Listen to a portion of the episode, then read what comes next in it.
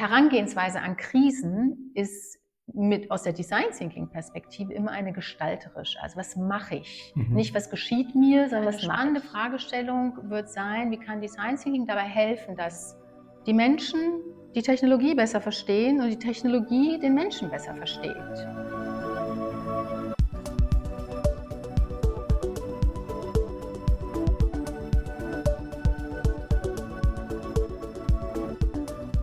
Hallo und willkommen zu einer neuen Folge von Sprint New Work, New Mindset. Ich freue mich, dass ihr auch in den zweiten Teil des Gesprächs zwischen Annie Kergen und mir reinhört, in dem Annie und ich über Design Thinking sprechen. Wie ihr euch erinnert, habe ich mich vor einiger Zeit mit Annie Kergen auf dem Campus des Hasso-Plattner-Instituts in Potsdam getroffen. In der ersten Folge unseres Gesprächs hat uns Anni einige grundsätzliche Informationen über Design Thinking, die Möglichkeiten der Anwendung, die Do's and Don'ts erklärt und uns den Entwicklungsstand des strategischen Design Thinkings vermittelt. In der zweiten Folge sprechen wir darüber, ob und wie Design Thinking auch zur Entwicklung von Lösungen in Krisensituationen genutzt werden kann, woran das HPI gerade forscht und welche Fragestellungen Anni und ihre Kolleginnen im Kontext von Design Thinking behandeln. Wenn ihr die erste Folge noch nicht gehört habt, solltet ihr das unbedingt nachfolgen, damit ihr den roten Faden unseres Gesprächs nachvollziehen könnt. Annie ist Director Transformation Strategy und Design Thinking Master Coach am HPI und widmet sich seit über zehn Jahren ausgesprochen intensiv und engagiert dem Design Thinking und seine Einsatzgebiete. Mein Name ist Andreas Loger, ich bin Buchautor und Unternehmensberater bei Deloitte und moderiere zusammen mit Marie-Therese Reinhardt und Mara Henke diesen Podcast. Und jetzt starten wir in die zweite Folge. Ich wünsche euch viel Spaß beim Zuhören. Bis später. Da bringst du mich auf einen Punkt, mit dem ich mich schon seit längerer Zeit beschäftige oder der mich beschäftigt. Wir sind ja jetzt, weil du von Design Challenge sprichst. Wir sind ja, zumindest aus meiner Wahrnehmung, aus dieser VUCA-Welt ein Stück weit ausgetreten, wo es darum ging, mit Unvorhersehbarkeit und Veränderungen zurechtzukommen und mehr Innovativität und Kreativität in Unternehmen zu bringen, wechseln wir ja in eine Zeit multipler Krisen. Umweltzerstörung, Ressourcenverknappung, Krieg in der Ukraine. Für mich verändert sich so die, die Qualität der Umwelt, mit der wir uns auseinandersetzen müssen. Von der VUCA-Welt in eine Krisenwelt. Was glaubst du, inwiefern findet da Design Thinking auch seinen Platz, um dort in Krisensituationen Unternehmen und Mitarbeiter zu unterstützen? Also du hast ja schon gehört, ich bin ein großer Design Thinking Fan. Ja, die hat das jetzt, wo du es sagst, ähm, ja. Sehr großer Design Thinking Fan und ich würde äh, fast behaupten, es hilft gegen fast alles. Aber das wäre jetzt wirklich sehr verwegen und auch überheblich zu sagen, ähm, in der Welt, in der wir uns jetzt gerade hineinbewegen, denn das wird morgen nicht zu Ende sein, Lerne Design Thinking und dann rockst du die ganze Geschichte. Das wäre aber eine Antwort, die viele Führungskräfte zu schätzen wüssten, weil es ist eine einfache Antwort auf sehr komplexe genau, Fragen. Also, also von daher, das verkauft sich gut, aber ich glaube nicht, dass es Probleme löst. Nein, es ist, es ist wirklich nicht irgendwie dieses Magic äh, Thing, was, was alles löst. Und das ist auch so ein bisschen das Problem, ne? weil Design Thinking, man kommt da schnell rein, man kann es schnell tun und denkt man, ach, das ist so eine schnelle, eine schnelle Lösung für fast alles. Das glaube ich nicht. Also erstens muss es richtig gelernt werden, damit mhm. man auch diese, was wir vorhin besprochen haben, diese Transferfähigkeit ähm, sich aneignet und dann hilft es tatsächlich nicht gegen alles.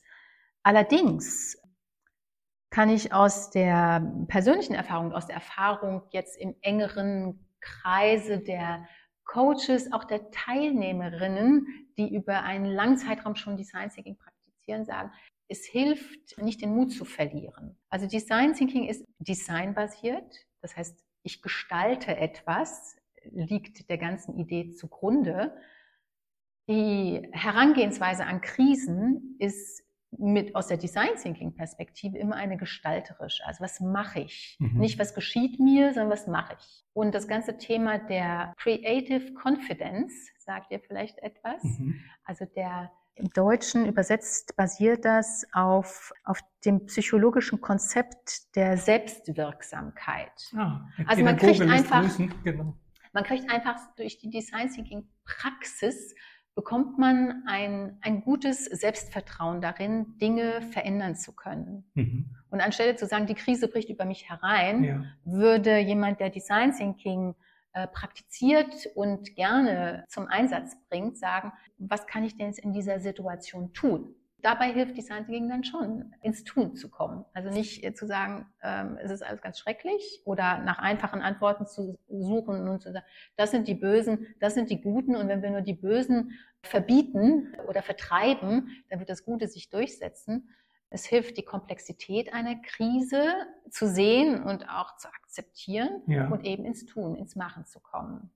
Und als wir vor zwei Jahren in die Pandemie reingeschlittert sind, sind im Design, also haben Design Thinking Pioniere tolle Sachen gemacht mit ihren Teams. Die sind ins virtuelle Heavy Scenario Planning reingegangen, haben angefangen, Teambuilding, Geschichten auf Zoom zu machen, wo die Menschen sich gegenseitig das Backen beigebracht haben, im professionellen mhm, Kontext mhm, wohlgemerkt, ja, ne? also ähm, oder Yoga-Kurse gegeben haben und da, da ist wirklich ganz, ganz viel kreativ passiert. Also wie kann ich in einer Situation, in der ich eingeschränkt bin, trotzdem etwas gestalten und trotzdem kreativ sein mit einem positiven Mindset, mit einer positiven Haltung. Dabei hilft Design Thinking, aber es hilft nicht dabei, diese massiven Probleme, mit denen wir uns jetzt auseinandersetzen müssen, zu lösen. Es gibt auch da bestimmte Anleitungen, ja. also Handlungsanleitungen, die es mir einfacher machen, wenn ich mir vorgenommen habe, in eine bestimmte Richtung zu gehen, das dann auch zu tun, mhm. indem ich es mit anderen zusammen mache, indem ich mich experimentierend nach vorne bewege und all diese Dinge. Äh, aber das ist natürlich keine Lösung per se. Es klingt so, als würde es Mitarbeiter oder Menschen, Individuen davor schützen oder ein Stück weit davon abhalten, in so eine Agonie und Verzweiflung zu verfallen, zu sagen, ich bin oder eine Ohnmacht, ich kann eh nichts machen an alledem, weil du sagst, Selbstwirksamkeit, dass ich also dann aus der Erfahrung von Design Thinking Initiativen sage, ich kann Probleme lösen, das hilft mir damit und ich habe dann mehr Anwendungssicherheit, mich damit auseinanderzusetzen. Das würde ich schon sagen. Und da sehe ich auch eine große Qualität dieser Denkschule oder dieser Herangehensweise. Es holt die Menschen aus der Paralyse raus. Ja, ja. Ich werde handlungsfähig. Und äh, das ist, denke ich, immer eine gute Sache in der Krise. Ich muss gucken, dass ich da rauskomme. Und es geht nur über Handlung. Es geht nicht Grundlage, über Abwarten. Eine, eine Grundlage. Yes. Super. Jetzt haben wir darüber gesprochen, woher Design Thinking kommt, wie sich das entwickelt hat, ähm, wofür man es anwenden kann, die Do's und Don'ts im Unternehmen und auch das Thema der Krisenbewältigung. Kannst du uns einen Ausblick geben, wie es mit Design Thinking am Hasso-Plattner-Institut mit dir in eurer Forschung. Ihr forscht ja sehr viel in diesem Umfeld, woran ihr da forscht. Und kannst du uns da so ein Sneak Preview geben auf das, was in dem Bereich sich zukünftig entwickeln kann? Sehr gerne. Also ich kenne natürlich nur einen mini, mini, mini äh, Ausschnitt aus der Gesamtforschung. Was man sagen kann, Design Thinking entwickelt sich definitiv immer weiter von der reinen Methode mit den Werkzeugen ähm, zu einer ja, zu einem umfassenden Ansatz, mit dem ich komplexe Prozesse bewältigen oder bearbeiten kann. Ja, du nanntest schon das Strategic Design Thinking, was also eine Genau, Design Thinking als Strategie, mhm. um äh, in, in der digitalen Transformation erfolgreich zu sein. Und zwar erfolgreich in dem Sinne, dass solch eine Transformation menschlich orientiert in mhm. Organisationen passieren kann. Also nicht nur für die Profitabilität, für die größere Effizienz oder für die Wettbewerbsfähigkeit des Unternehmens sorgen kann, sondern auch dafür sorgen kann, dass das Ganze menschlich zentriert passiert. Das heißt, ja. zum Gute des Menschen passiert. Da sind wir gerade dabei, ja, ganz verschiedene Aspekte uns näher anzugucken. Speziell das Thema Komplexität. Und wie hilft mir Design Thinking sehr komplexe Zusammenhänge zu dekonstruieren mhm. und äh, damit bearbeitbar zu machen, ist eine Sache.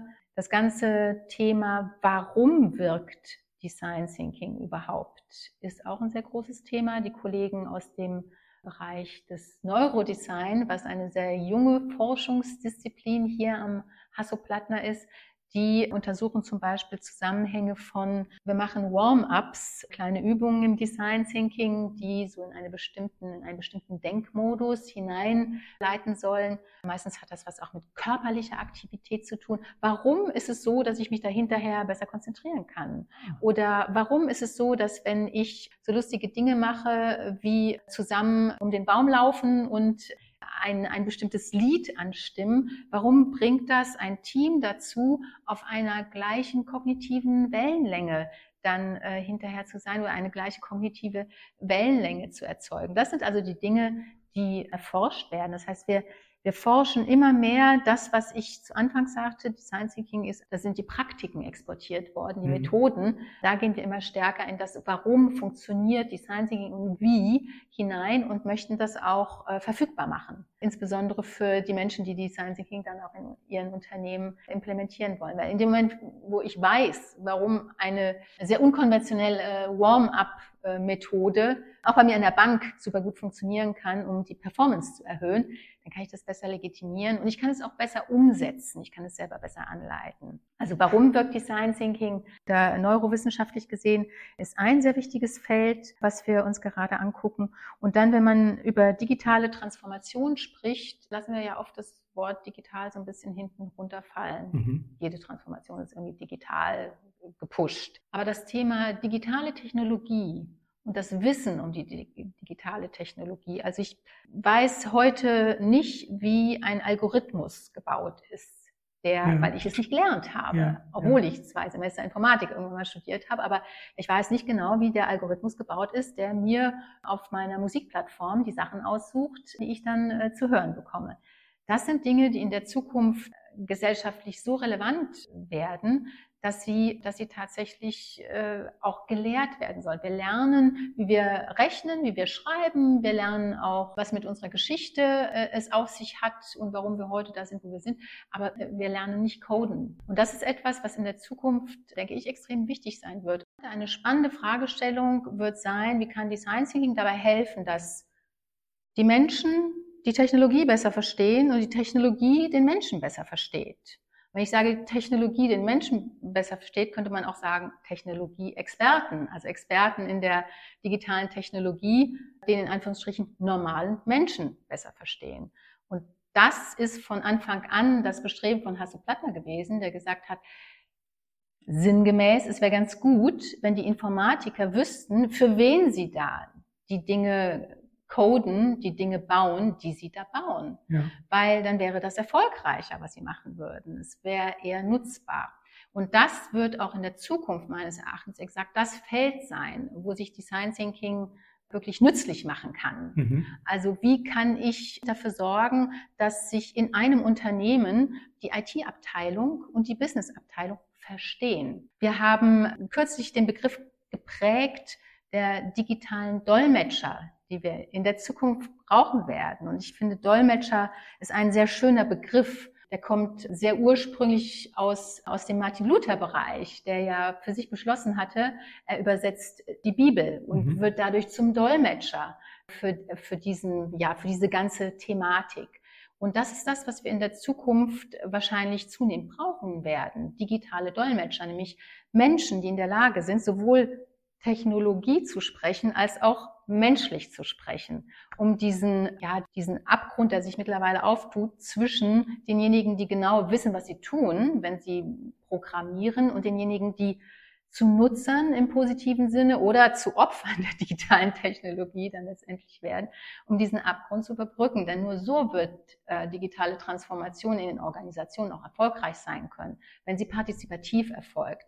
Das erfordert aber zwingend äh, wirklich ein, ja, die Fähigkeit, diese digitalen Technologien nicht nur in ihrer Funktionalität zu verstehen, sondern auch in ihrer Wirkung ja auf soziale Systeme, auf äh, den ganzen Kulturaspekt in einem System zu verstehen. Aber wenn ihr Dolmetscher, wenn Design Thinking der Dolmetscher ist, dann äh, wirkt das auf mich so, als würden die beiden Seiten, die da kooperieren sollen, nicht zusammengeführt, also aufeinander zugeführt, sondern ich habe einen Mittelsmann, der Vermittelten, der sie zusammenhält. Also gerade im Bereich der Digitalisierung, was ich in anderen Ländern beobachte, zum Beispiel in Südkorea, wird KI im Rahmen der schulischen Ausbildung gelehrt. Das heißt, dort gehen Schüler, Schülerinnen direkt im Informatikunterricht daran, sich mit äh, Algorithmik zur KI auseinanderzusetzen, das zu erlernen. Das ist dann auch prüfungsrelevant im Abitur. Also das hat man dem Ganzen eine andere Bedeutung beigemessen, als das bei uns in Deutschland noch der Fall ist. Und wenn ich jetzt Dolmetscher höre, habe ich so den Eindruck, das bleibt weiterhin so eine Brückenbauer. Ich meine, das die IT und das Business sich nicht verstehen, das kenne ich seit den 80er Jahren, den 90er Jahren. Das hat sich irgendwie gefühlt nicht wirklich was getan. Und äh, IT oder Digitalisierung ist allgegenwärtig. Wir können das ja gar nicht ausschließen, außer man zieht irgendwo auf den Berg und wird Eremit. Aber es ist ja alles im Alltag digital unterstützt oder gesteuert, sogar manipuliert. Ist wirklich der, der Dolmetscher die, die Lösung, um diesen, diesen Divide, also das hat ja auch Scrum versucht, diese Bridging the Divide between Business and IT, hat auch nicht funktioniert. Wirkt irgendwie irritierend auf mich, dass das äh, die, die Zukunft von Design Thinking ist. Sehr guter Einwurf. Wenn wir über die neue Generation sprechen, die diese digitalen Fähigkeiten, und zwar nicht nur die Fähigkeiten, Smartphone ganz, ganz schnell zu bedienen, sondern wirklich die Fähigkeit zu verstehen, was passiert in einem Algorithmus, wie code ich. Diese neue Generation wird keine Dolmetscher mehr brauchen. Mhm, okay. Das stimmt. Ja. Aber bis, das dauert jetzt Wenn, noch ein kleines Weilchen. Kulturministerien dazu kommen. Genau. Ähm, der ja. Übergang, also die werden alle Dolmetscher sein. Die werden, die werden alle beides können. Äh, sofern tatsächlich das im Education-Bereich, das im, im, Bildungsbereich wiederum institutionalisiert, mhm. integriert wird. Habt ihr eine Verbindung zum äh, Schulsystem, das Hasso-Platten-Institut mit euren Forschungsarbeiten, dass das in Forschung und Lehre vor allem dann zurückfließt? Gibt es eine Verbindung? Also wir haben im Rahmen eines Forschungsprojektes, was einige Jahre hier auch am Hasso-Plattner-Institut lief, dann zu Projekt, Pilotprojekt wurde, nämlich die HPI Schulcloud ja, die stimmt, dann im Rahmen der, ja. die im Rahmen der Pandemie dann auch wirklich sehr viel Energie bekam, sehr viel Speed an Speed gewonnen hat. Das ist mit sicherlich eines der renommiertesten Projekte. Es gibt sehr, sehr enge Verbindungen zu verschiedenen Bildungs- und Ausbildungsentitäten hier. Aber die Schulcloud ist mit Sicherheit das, ja, das Vorzeigeprojekt insofern, als das aus einem Forschungsprojekt tatsächlich etwas geworden ist, was jetzt etabliert wird. Also ich glaube, in drei Ländern wird es jetzt ausgerollt und aus diesem Projekt haben sich auch weitere andere Projekte entwickelt. Das ganze Thema digitaler Bildungsraum ist etwas, was sehr stark vom Hasso-Plattner-Institut auch unterstützt wird. Und da gibt es viele im Forschungsbereich viele Aktivitäten, die Schulcloud ist wahrscheinlich diejenige, die man dann am ehesten populärste, noch, äh, die populärste. Ja. ja, Anni, danke für den Ausblick auf die Weiterentwicklung bei euch im Hasso-Plattner-Institut und der Design Thinking Methode an sich und auch die Insights zu euren Forschungsprojekten. Gibt es noch Veröffentlichungen, auf die du unsere Hörer aufmerksam machen willst, was vielleicht hilfreich sein könnte für jemanden, der sich jetzt anschließend noch ein bisschen einlesen möchte, um in dem Thema tiefer einzusteigen? Hättest du dann einen Tipp für unsere Hörerin?